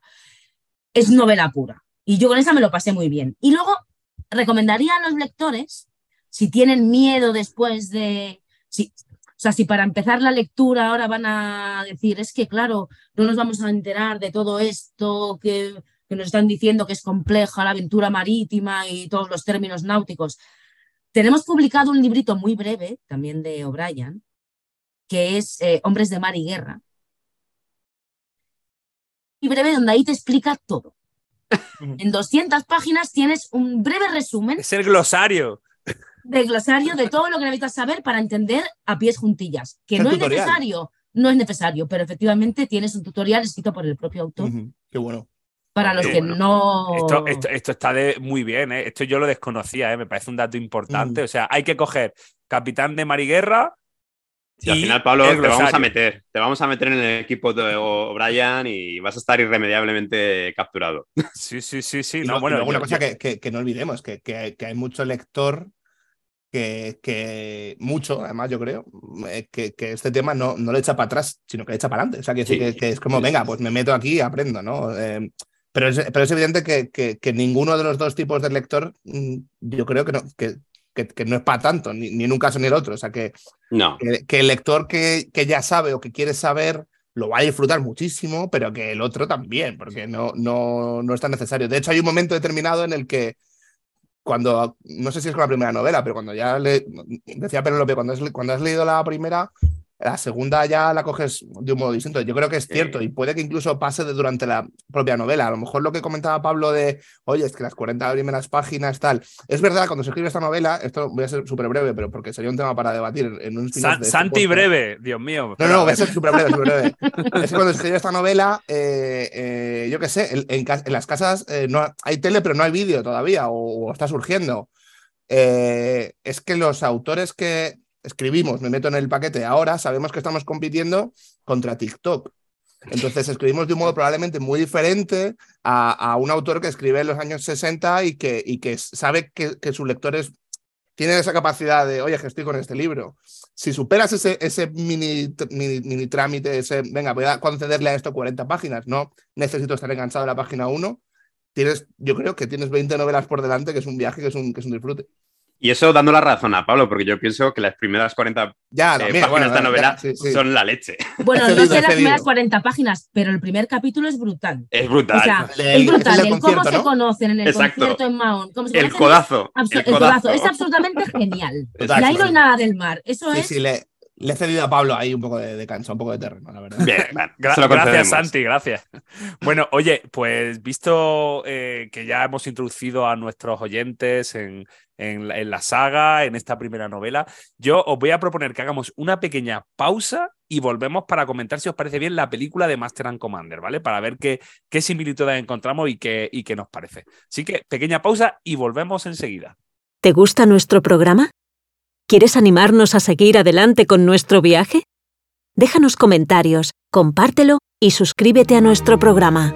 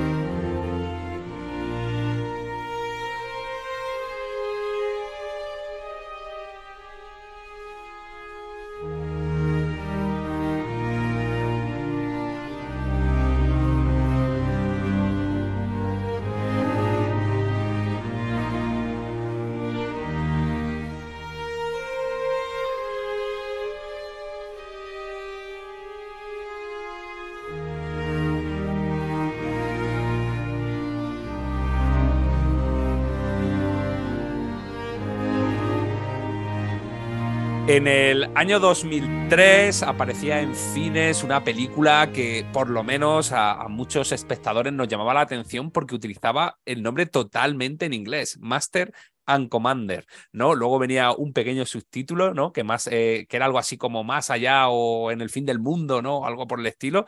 Y bueno, teníamos ahí en, los carteles, en los cines, en las revistas, a Russell Crowe, ¿no? Un Russell Crowe que venía pues de, petarlo con títulos como, por ejemplo, como, como Gladiator eh, y muchísimas otras películas. Eh, una película eh, que estuvo nominado a 10 Oscars. O sea, tuvo 10 nominaciones a los Oscars, aunque al final solo se llevó dos. Creo recordar, y si no, aquí Santi o alguno de vosotros me puede corregir, que fueron a mejor eh, edición de sonido y a mejor fotografía. Se esperaba mucho más de la película eh, a nivel de Oscar, pero fijaos, los años han ido pasando y el público valora muy, muy positiva esta película de Peter pues una película que, como dijimos al principio del programa, eh, sobre todo, aunque ya hemos, en lo que hemos hablado, hemos visto que salen en otros episodios, se centran en la primera novela y en la número 20, en la que sería la última que tenemos publicada aquí en España. Una película en la que el director estaba súper, súper empeñado en que fuese Russell Crowe el protagonista. O sea, él no quería hacer la película si Russell Crowe no era, en este caso, no, no iba a hacer el personaje de, de Ubri. Y eh, Russell Crowe no quería. Yo no sé si esto lo sabíais o no, pero Russell Crowe estuvo, tuvieron discusiones, estuvieron mucho tiempo detrás de él. Eh, bueno, mm, al final lo consigue y fueron un rodaje de aproximadamente unos 10 meses muy, muy duro, porque si hay algo que, que Peter Weir preparó muchísimo para esta película fue eh, el tema de utilizar barcos reales para hacer las escenas entrenar a todos los extras y a todos los actores que participaban en la película, entrenarlos a conciencia para parecer más real, ¿no? O sea, digamos, entrenarlos en, la actividad marítima, en el combate, o sea, un Russell Crowe que tuvo incluso que aprender a tocar el, violín, ¿vale? Por ejemplo, eh, un, eh, vamos a ver que absolutamente todo el mundo tuvieron incluso que, estar haciendo actividades continuamente en alta mar. Y eh, bueno, una película, como digo, muy, muy dura. Eh, también hay que decir que esta película, eh, la adaptación, la realizó también el propio director y nos dice que fue muy difícil elegir qué iban a sacar exactamente en ella. La esperanza que tuvo en su momento la productora que la película fuese un gran éxito para poder hacer una serie, una saga completa a nivel cinematográfico. Los resultados no fueron los esperados y por lo tanto nos quedamos, y de hecho la primera película, la película acaba, ¿no? Si le recordamos todo ahí, que, va a continuar la acción, ¿no? Que enlazaba perfectamente como podía empezar la siguiente, no se ha hecho nunca. Aunque Russell Crowe en declaraciones ha dicho que no le importaría volver a recuperar esta, esta saga. Bueno, pues eh, entiendo, David, Santi, Penélope, que hemos revisado de nuevo toda la película, ¿sí o no? ¿O hay alguien que no le ha dado tiempo a verla? Correcto. Yo no la he revisado, pero está entre mis 10 pelis favoritas. Y bueno, tú decías que tenías una camiseta, Santi. Tú decías que tenías una me camiseta. Me el número de veces que la he visto. O sea que... Te la sabes, ¿no? Cuenta con que la he visto ahora mismo, la acabo de ver. Vale. Bueno, pues eh, yo creo que la película no sé vosotros, creo que traslada muy bien el espíritu de, la novela. No sé si coincidís o no, de entrada. Sí, sí, yo creo que, traslada muy bien, más que una novela concreta, como decías, que van cogiendo cositas de varias novelas para componer una, historia. Eh, yo creo que capta el, el, espíritu de la novela y de la serie. Y fíjate, eh, hablabas antes de los Oscars, que tuvo muchas nominaciones y poco premio. Competía ese año contra otra gran película eh, basada en una. Piratas, Piratas del Caribe. No, no, no, era el, el Señor de los Anillos, El Retorno del Rey. no, Señor de los Anillos, no. No, ese, mismo año salió, decían, la gran película del mar, querían que fuera esta y salió Piratas del Caribe y arrasó Johnny y, eso me, ayuda un poco también a, lo que iba a decir, ¿no? El Señor de los Anillos es una superproducción muy buena, eh, muy digital, eh, con mucho efecto de estos eh, digitales, informáticos, al igual que Piratas del Caribe. Y esta película, eh, yo creo que ayudando a respetar un poco ese espíritu de la novela, apuesta por, una imagen física, por una imagen sin, retoques digitales posteriores. Bueno, que los tendría, pero no, no a nivel de, construir un barco, etcétera, etcétera. ¿no? Y, yo creo que eso está muy bien porque respeta muy bien la, la historia y la novela y el espíritu de Patrick O'Brien pero estuvo muy mal para captar al público, al público actual, porque ni por, ni por ritmo ni por imagen eh, la película iba a conquistar ni a los académicos ni, a, ni al público. Yo creo que una película fuera de tiempo, ¿no? En cambio, yo creo que es una película que es una obra maestra. o sea, eh, y en esto seguro que Santi tiene una opinión más formada que yo, que sabe más de esto de audiovisual. Eh, a mí hay partes de, esa película que, es parecen cuadros del siglo XIX de batallas pero a la vez, a la vez eh, transmite una crudeza y un realismo que es brutal, ¿no? las, las, escenas de batallas, que no hay muchas, pero están súper bien, la vida, la marinería, ¿no? Ese ritmo, ese cómo se mueve la cámara mientras van desmontando el barco para meter los cañones y luego vuelven a montar las mamparas para que Aubrey y la oficialidad cenen, es que son, son brillantes, ¿no? Y luego el casting, el casting me parece que tanto... Em, ay, iba a decir... Paul Paul, eh, Paul, Bethany. Paul Bethany como Maturin, que estaba con la visión, estaba pensando con visión. Y, y, Russell Crowe, es que son ellos. Es que me parece una elección de casting brutal, pero es que incluso James Darcy, que, que hace de, del teniente de, segundo a bordo. Tom Pullings. Tom Pullings. Eh, está, está estupendo, ¿no? Eh, bueno, te, puedo decir, David, que, que el casting eh, no de los personajes principales, pero sí de todo lo que es la tripulación que aparece. Es un casting que le llevó muchísimo tiempo, porque más que buscar, eh, digamos, eh, no fue un casting al uso de, no, mm, a ver qué actores nos proponen para hacer de extras, para hacer de tripulación. O sea, mm, se pasaron prácticamente un año, prácticamente en las calles, buscando gente que diese el perfil. O sea, no era tanto que fuesen actores, sino que gente que físicamente diese el perfil para que pudiese estar en una tripulación de un barco en el siglo XIX. Y recordad que el, timonel del, del, barco es Pippin, es del actor que interpreta a Pippin en El Señor de los Anillos. Sí, y entonces... La, rodaría, o sea, aún no sería Pippin, creo que claro. cuando, le rodó aún la gente no le conocía como Pippin, pero ahora le ve Supongo que sí. Y claro, y además tiene un papel súper pequeñito, el pobre, parece ahí un, extra casi. Y, y, ya para terminar, yo el único pero que le pongo es que si el plan era hacer una serie, yo no habría empezado con esta aventura hacia las Galápagos, que no me acuerdo qué novela era y tal, sino que habría empezado con una novela más napoleónica o más mediterránea, la verdad. Eh, yo creo que ahí, ahí falló, ¿no? Falló un poco el, o haber hecho una novela o una película empezando con cómo se conocen eh, y, y que la relación está muy bien tratada en la película, la verdad es que está muy bien tratada a pesar de que le dedican poco tiempo, pero hombre, yo creo que todos habríamos, y el público que desconociera las novelas habría entrado mucho mejor en la película si, si, hubieran empezado por algo más tangible como es el momento que se conocen, que además, como hablaba antes con Penélope, el momento es, es, estupendo y además podría haber sido muy cinematográfico, ¿no? Mm.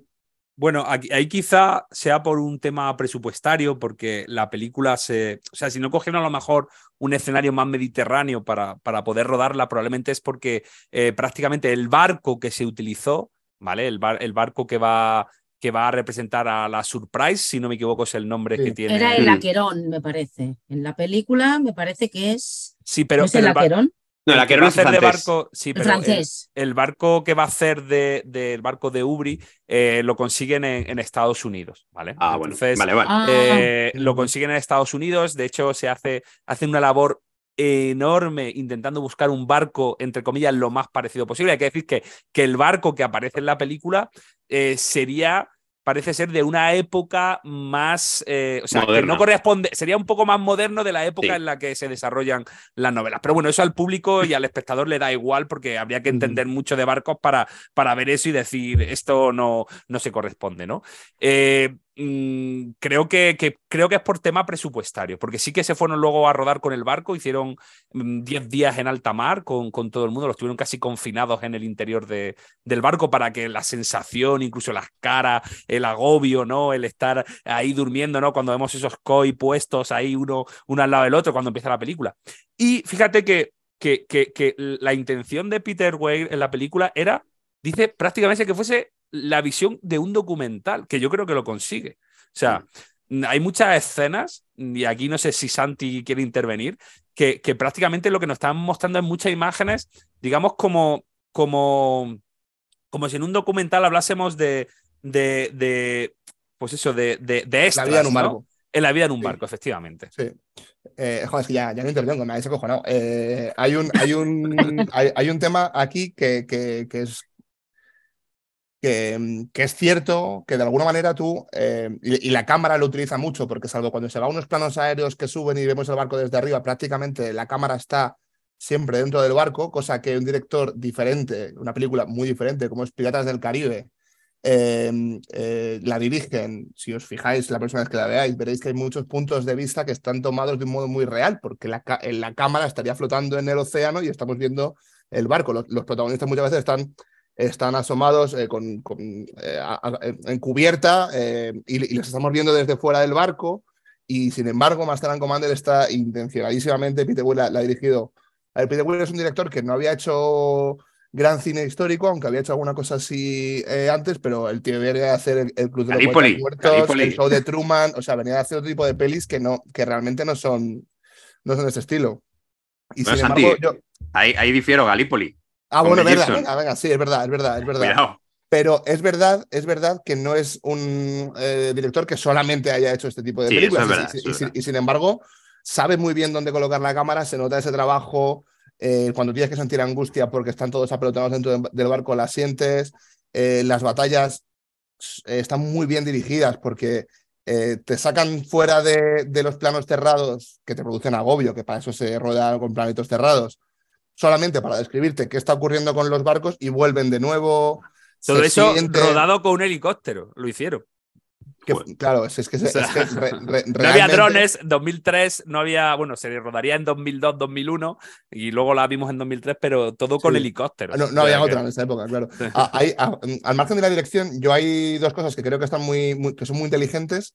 Una, la mejor de la película, por cierto, eh, eh, la mayor injusticia de esta película no es que no ganase más Oscars o que no ganase más premios, porque ese año es verdad que estaba el Retorno del Rey, que se llevó 11 Oscars, es una barbaridad. Ellos bastante que ganaron dos. Para mí la mayor injusticia es que no estuvo nominada a Mejor Guión Adaptado. O sea, esta película no la nominaron a Mejor Guión Adaptado en prácticamente ningún premio.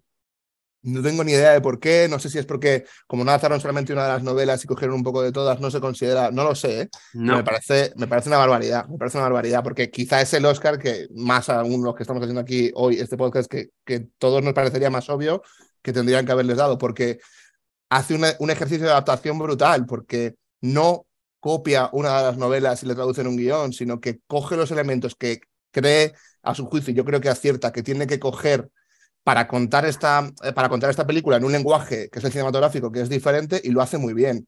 Y de hecho... Bueno, Santi, eh, sabes que, que, que, al director, eh, en principio, que intentó, llevaba años intentando hacer la película, lo que pasa que parece ser que la negociación de derechos, y aquí a lo mejor Penélope nos puede, nos puede ilustrar, ¿no? querían que se ciñesen solo y exclusivamente a la primera novela. La primera.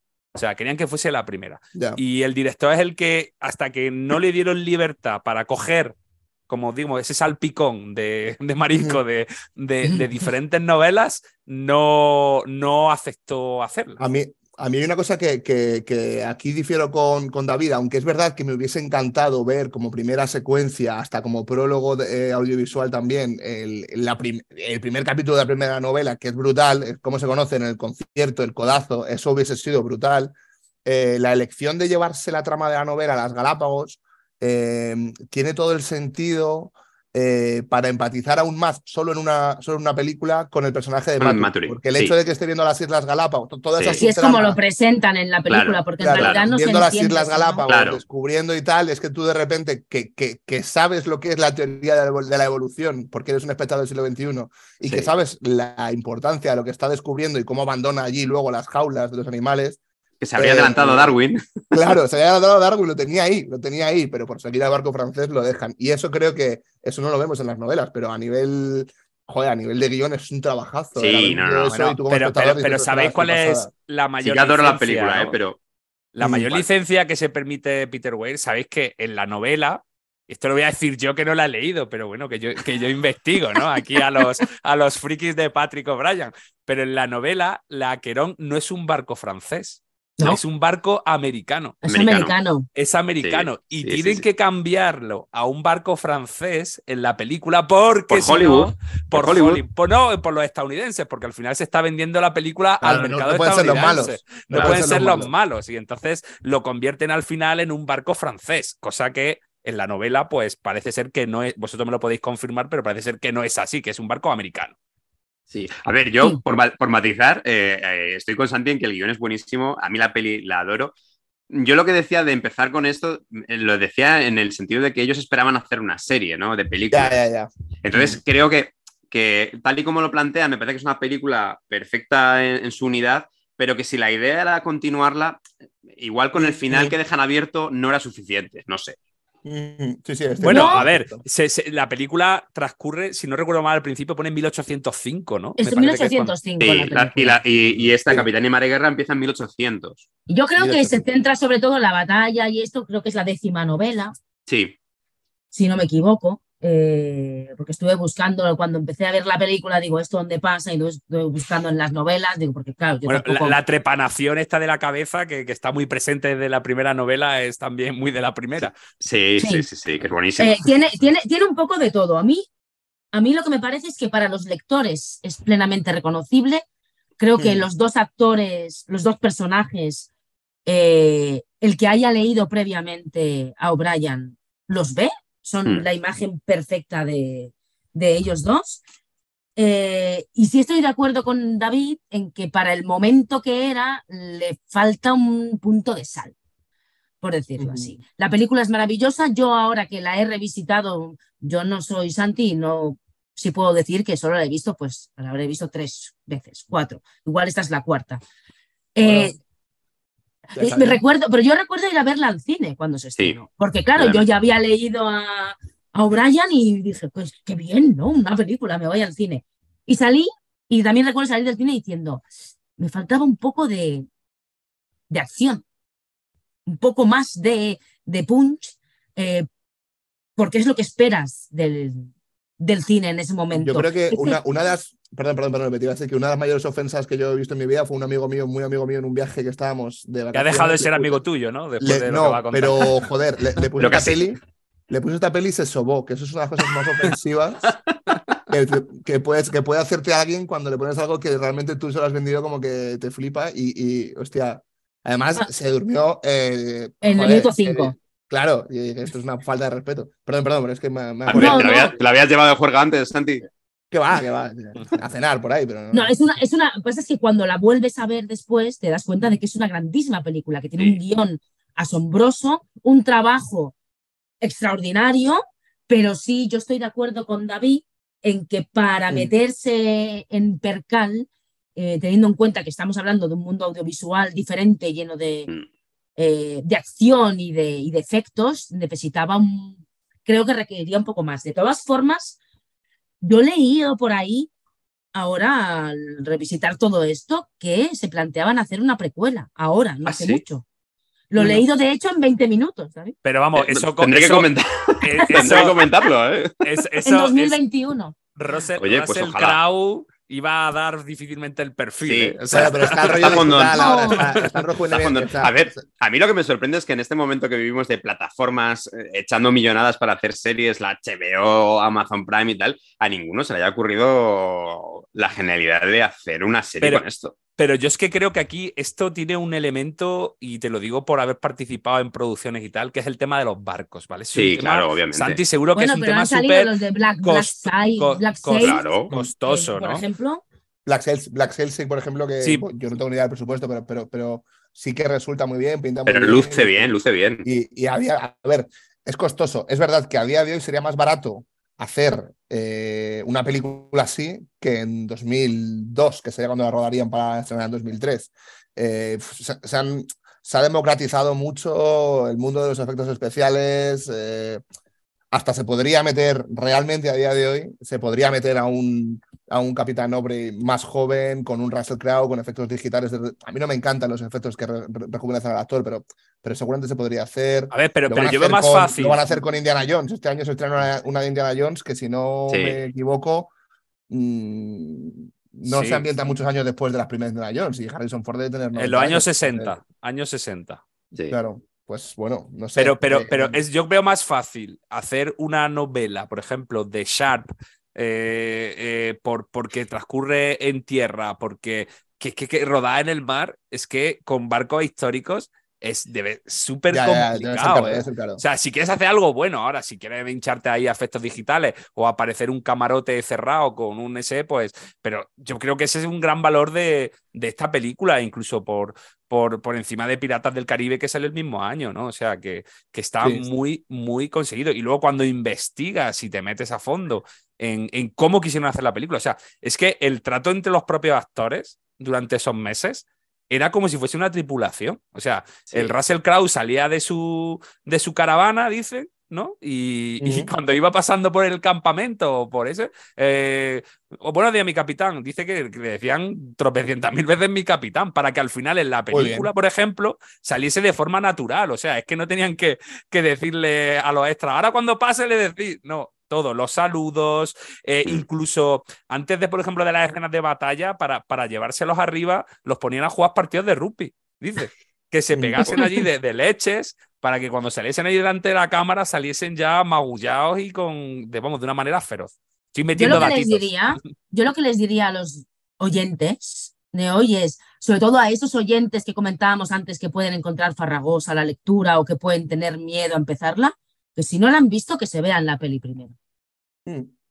Porque te da una visión de lo que te puedes encontrar y los libros van a ser inconmensurablemente mejores, con perdón de Peter. Sí, sí, claro. Y, fíjate, y fíjate lo buena que debe ser la peli, porque esa frase que acabas de decir, yo estoy de acuerdo, y casi no la dirías con, con ninguna adaptación cinematográfica del libro. No. Casi siempre dirías lo contrario. Casi siempre dirías lo contrario. Realmente la película es verdad que recoge tanto la, la, la esencia de lo que son las novelas que, que, que, me, que es aceptable hacer esto, ¿no? Que, muchas veces es como el echarle la pizca de sal para tener las ganas de empezar a leer eso que igual te da un poco de pavor, pues porque hay mucha mucha información y son muchas novelas. Pero si ves la película como vas a descubrir un mundo maravilloso, vas a querer empezar a leer. Y que es cine histórico y es, y, y es novela histórica y, el cine que se hace en este caso es cine histórico. Es, me parece que es una de las películas mejor valoradas por historiadores por, el, por la recreación que tiene.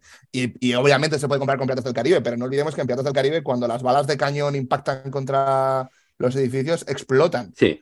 Lo cual no está mal, pero no es histórico. es, otra cosa, es otra, cosa. No explotan. A ver, no olvidemos que se pone un pulpo por ahí en Piratas del Caribe, ¿sabes? O sea, vamos a... Es otra cosa, es otra cosa. Vale, vale, pero, soy muy fan y yo soy muy fan de Piratas del Caribe, pero, es, otra, es otra cosa, es otra historia. Y en esta película mueren niños, eh, sí, Master and Commander, ¿eh? eh quiero decir, que tiene un componente adulto que, que del Caribe no tiene y que yo creo que, como decíamos antes, 10 años antes habría arrasado esta película, pero en el 2003 ya no. Oye, eh, Penélope, y, no sé si, si, si, tenéis ese dato, pero si echan, si echan la película en la primera de televisión española, al día siguiente se venden más novelas de Patrick O'Brien. O, Porque yo, yo lo que sí que veo es que la película no, no, no, no, o sea, como que, que, no, este, decía así como se estrenó la película y se, y se vendió. La película de todas formas no deja muy claro. Sí. digo, pero que la película no deja claro. La pena es que la película no redirige, creo bien, al. porque no llega a decir eh, o no repite claramente eso, que está basado en las novelas de Patrick O'Brien. No tengo ese recuerdo yo en el revisionado. Los créditos, salen los créditos. Sí, pero, pero bueno, eso es como ponerlo, podían verlo puesto al principio y entonces hubiera sido Lo que querías, Pablo, es que, que, saliese un mensaje de Patrick O'Brien. Que, mirase Russell Crowe a cámara y dijese, podéis adquirir estas novelas. por, eso, por, eso, me interesa tanto lo de la precuela, ahora que mm. lo he descubierto. Sería estupendísimo que realmente hicieran una precuela. bueno, pero, pero si hay precuela, sería de jovencito, cuando estaba de guardia Bueno, pero me da igual, porque no ahí sí que ya, ahora ya sí pondríamos ahí bien grande, basado en las novelas de Patrick O'Brien. Oye, de todas formas, yo creo que la, que la película, y creo que lo que hemos dicho todo, está, está, está bastante bien. O sea, yo creo que, Y además no ha envejecido después de. Si todo lo hemos visto, creo que no ha envejecido mal, ¿eh? que hay otras películas que envejecen peor. Totalmente de acuerdo. sí, sí, seguro. Precisamente porque no tiene tantos efectos especiales ni cosas. Exacto, exacto. Seguramente por eso, sí, sí. Bueno, pues eh, yo creo que, ya hemos mostrado nuestra opinión. Esperamos haber levantado las ganas en nuestros oyentes de, de, introducirse en esta saga de Patrick O'Brien, que seguro que DASA este año nos va a traer sorpresas al, al respecto. Ya nos informará eh, Penélope cuando, cuando, cuando llegue el momento. Y, yo quiero dar sobre todo las gracias pues a, esta mesa, ¿no? A Penélope, a Santi, a David, pues por habernos dedicado este ratito, por haberse puesto a releer la novela y sobre todo a, bueno, pues a, estar aquí con nosotros en este podcast especial. No sé si vosotros queréis decir alguna cosa, chicos. Nada. Nada, enseñamos la novela, que se vea que ha sido un placer, que ha sido un placer. un placer. Muchas gracias por llamarme, Pablo. Nada, eso es. Y que, y que se anime todo el mundo a leerlas, que creo que son unos, unos novelerones eh, que son una pasada, estupendos y. Y, que como entres, nos sales hasta el 20. Sí. Bueno, pues eh, seguiremos Bueno, con los especiales. Santi entra y sale. Santi entra y sale. Claro, yo, yo a lo loco. Sí. Eh, bueno, pues gracias a todos, gracias a los oyentes. Esperamos que hayan disfrutado del programa, que lo compartan, que nos hagan llegar su opinión también a través de redes sociales y a través de ya no solo las del certamen y las del podcast, sino que podéis escribir directamente en la, en la página de DASA o en la página de, de- del blog de David Yagüe de 20, 20 siglos, de Santi también, para preguntarle si qué le ha parecido la octava y la séptima, si la ha leído o no.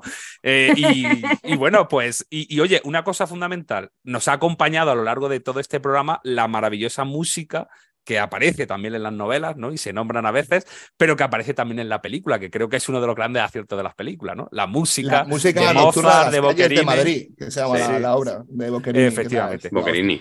Bueno, pues con Boccherini nos vamos recordando esa película, recordando a Patrick O'Brien y volvemos muy pronto con un nuevo programa. Hasta luego.